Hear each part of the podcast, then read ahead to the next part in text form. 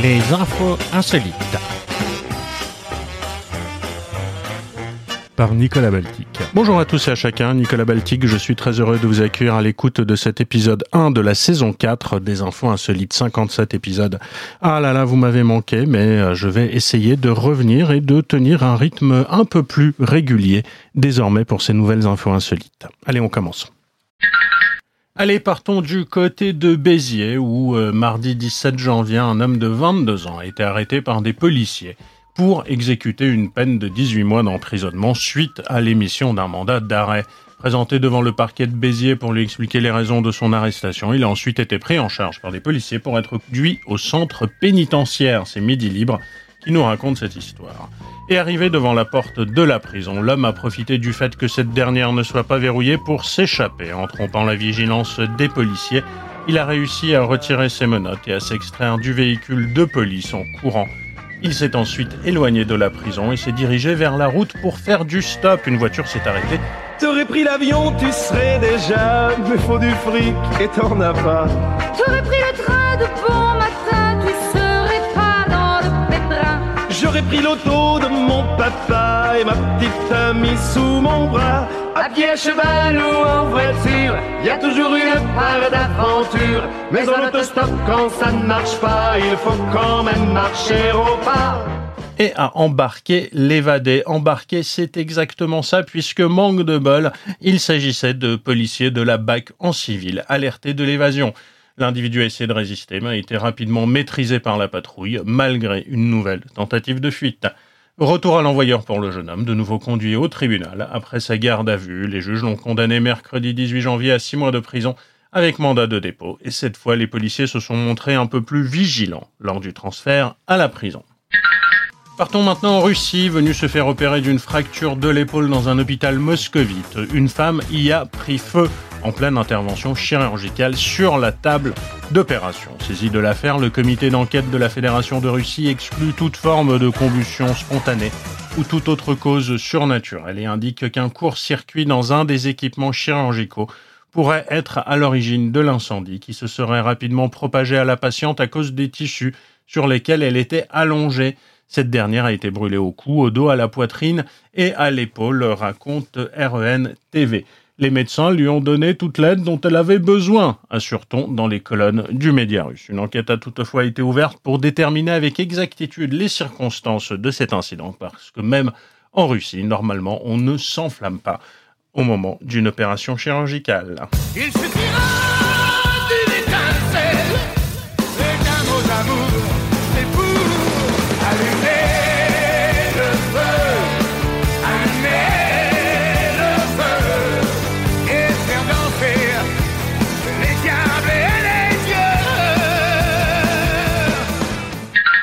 partons en montagne du côté des hauteurs de Nice.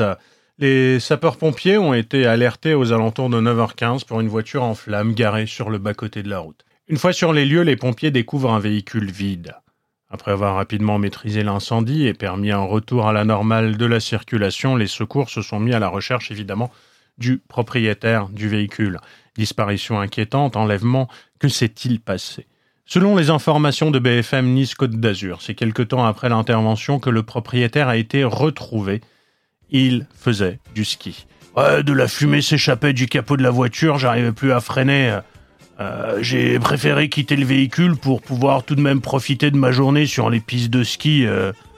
L'homme a donc choisi de rentabiliser sa journée plutôt que de s'occuper de son véhicule, l'abandonnant en plein milieu de la route en flammes. Bravo l'artiste.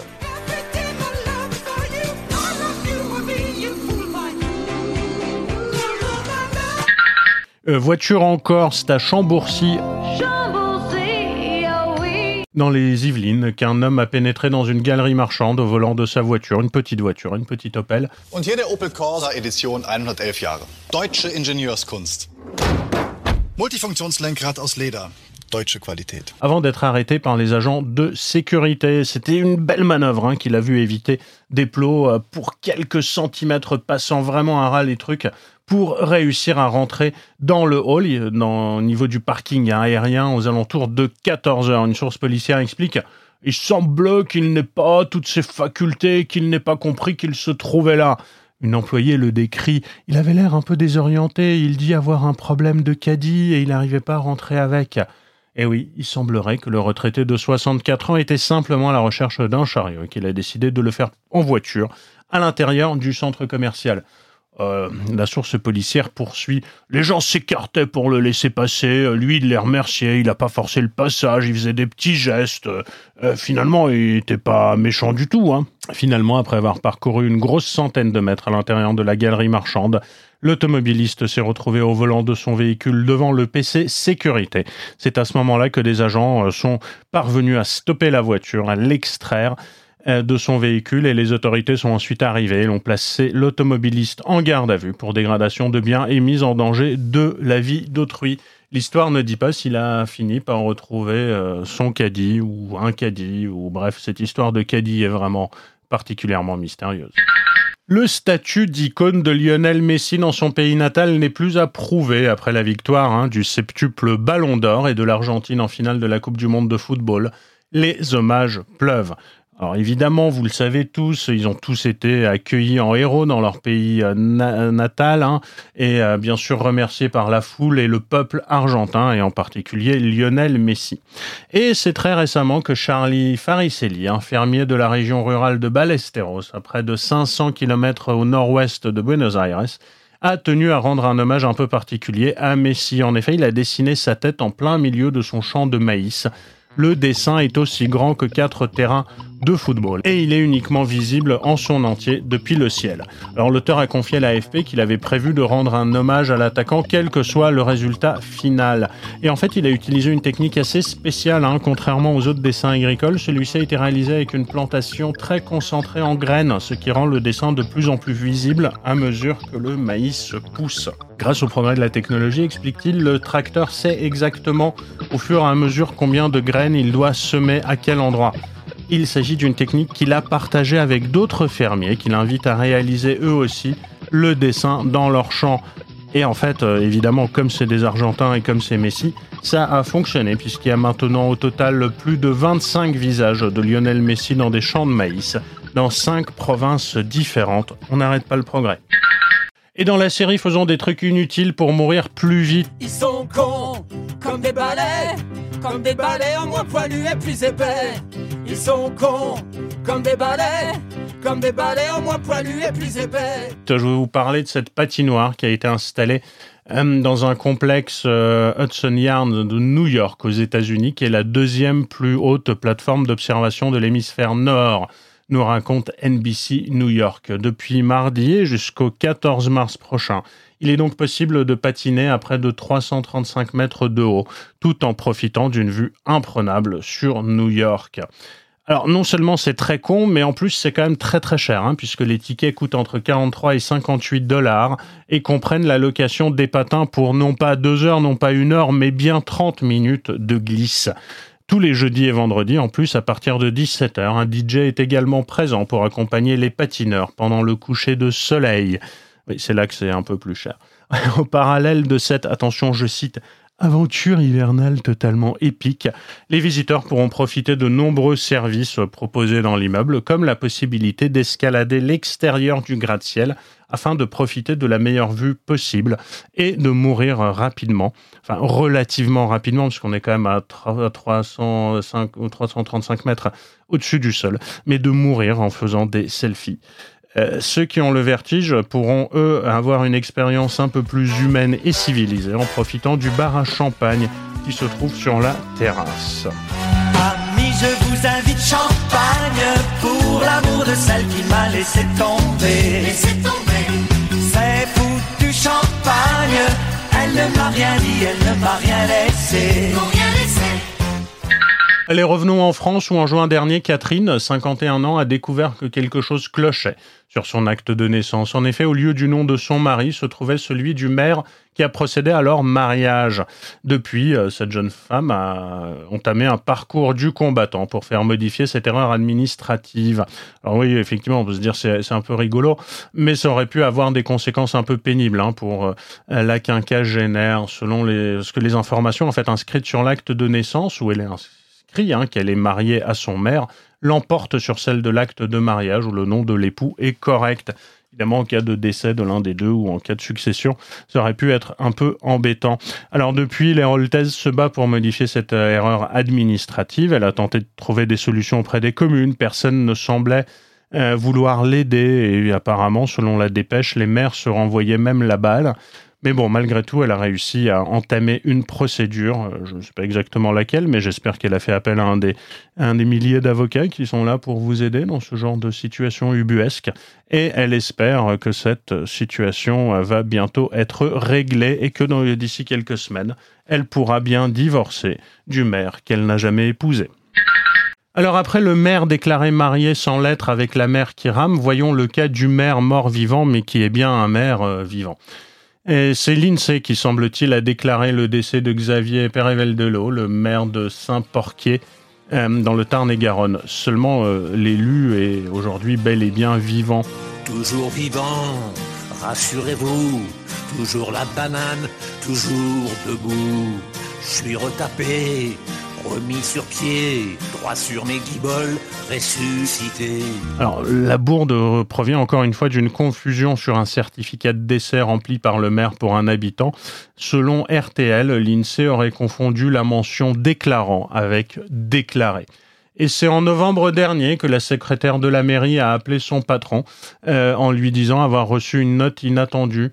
On se rend compte en fait qu'il faut euh, vous radier de la liste électorale suite à votre décès. Et euh, donc, est-ce que je peux vous demander l'heure de votre décès, monsieur le maire? Alors avant d'éviter toute complication administrative, le maire a contacté rapidement la préfecture pour expliquer la situation et il pensait avoir réglé le problème. Mais c'est à ce moment-là qu'il a reçu à son domicile une lettre de l'assurance maladie qui contenait un document pour que sa famille puisse toucher la prestation de décès. Au même moment, il a constaté que deux sites web partageaient l'information de son décès en ligne et il craint alors que la nouvelle ne se répande dans la région. Après deux mois de péripéties, Xavier Prével-Delot parvient finalement à réparer cette erreur. Au moins, je savais que j'allais bien. C'est quand même une expérience troublante, conclut-il. Ressuscité. Allez, repartons aux États-Unis, dans l'État américain du Nebraska, où les policiers ont pris en chasse un véhicule sur l'Interstate 80, près de la ville de Kearney, dans la soirée euh, du lundi 16 janvier. I got a star on my car and one on my chest, a gun on my hip and the right to arrest. I'm the guy who's the boss on this highway. So watch out what you're doing when you're driving my way. If you break the law, you'll hear from me. I know I'm a working for the state. I'm the highway patrol. Ça, jusque-là, c'est assez banal. Le fait que le SUV était conduit par une adolescente de 13 ans l'est un tout petit peu moins. C'est l'agence de presse AP qui nous raconte ça. La voiture était contrôlée à 56 km heure sur cette autoroute. Un policier a alors tenté de l'arrêter, mais la jeune conductrice n'a pas obtempéré. Prenant tous les risques, elle a même accéléré jusqu'à plus de 160 km heure. Pour stopper le véhicule, les forces de l'ordre ont utilisé un stop stick, un dispositif qui permet de crever les pneus, ce qui a parfaitement fonctionné. La conductrice est alors sortie de l'autoroute, poursuivant sa fuite un peu plus lentement cette fois. Euh, ça a quand même duré encore 15 minutes de plus et le SUV a pu être arrêté. À bord, les policiers ont découvert donc la conductrice de 13 ans, qui n'était pas seule. Elle était accompagnée d'un garçon de 11 ans et les deux adolescents ont été interpellés et placés en garde à vue. Une arme à feu et de la marijuana ont été retrouvés dans le véhicule. La suite peut-être au prochain numéro. Allez, police encore, vendredi 13 janvier. Hmm, ça porte malheur évidemment à ceux qui sont superstitieux. Les policiers anti-bois ont été appelés suite au déclenchement d'une alarme, nous raconte Nice Matin. Un couple propriétaire d'une villa à Antibes a signalé une effraction. Tous les deux étaient absents de chez eux, mais ils avaient reçu une notification euh, du déclenchement de l'alarme et puis même ils avaient les images de la caméra de vidéosurveillance consultables depuis leur téléphone et ces images montraient deux individus cagoulés dans la maison. Deux patrouilles de police n'écoutant leur courage et leur devoir se rendent rapidement sur place. Dans la villa, tout a été mis sens dessus, dessous. Les policiers entendent un bruit et se retrouvent face à face avec les malfrats, surpris en flagrant délit.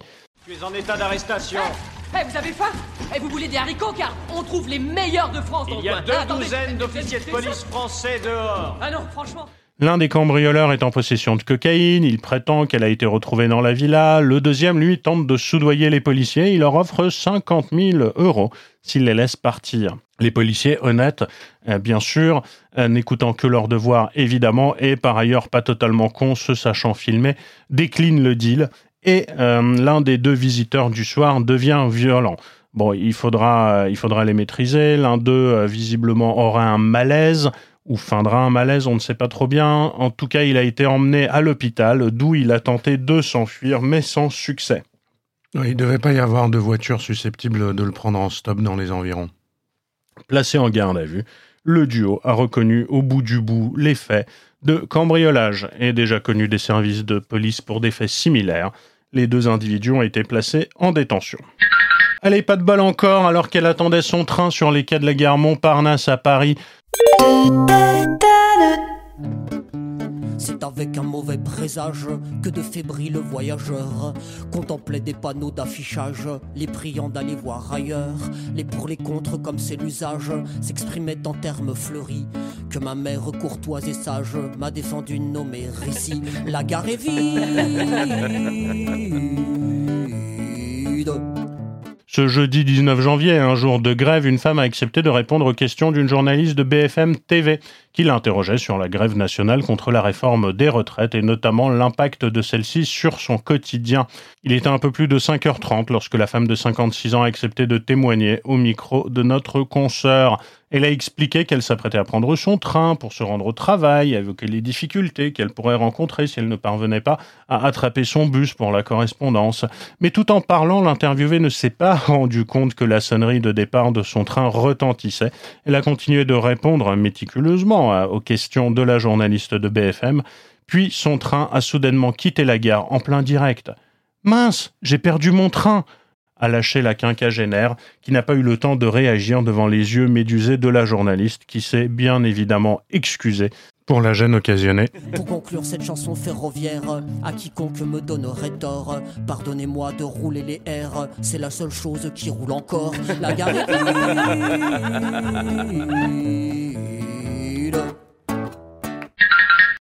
Allez, histoire un peu plus ancienne, partons en Pologne où le chef de la police nationale, hein, de la police polonaise, s'est rendu en Ukraine pour rencontrer ses confrères.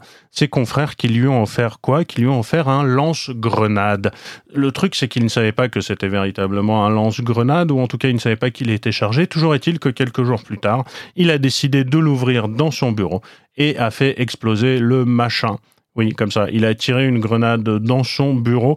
Euh, ce qui l'a rendu sourd pour quelques jours, ce qui a aussi blessé des ouvriers qui travaillaient un étage plus bas euh, quand un bout de plafond a dégringolé sur le bout de leur tête. Évidemment, une enquête euh, a été diligentée. On essaye de comprendre comment ce chef de la police avait un lance-grenade dans son bureau, un lance-grenade qu'il a oublié évidemment de déclarer aux douanes, un lance-grenade qui visiblement était chargé. Euh, bref, euh, au bout du bout, euh, l'individu qui est un proche du ministre de l'Intérieur et du gouvernement et du parti qui est au pouvoir n'a pas été inquiété, il n'a pas été licencié, mais tous les officiers supérieurs de la police ont été formés au maniement des lance-grenades. Partons dans les Caraïbes en décembre, alors que cet habitant de la Dominique était en train de réparer un voilier face au port hein, de Saint-Martin.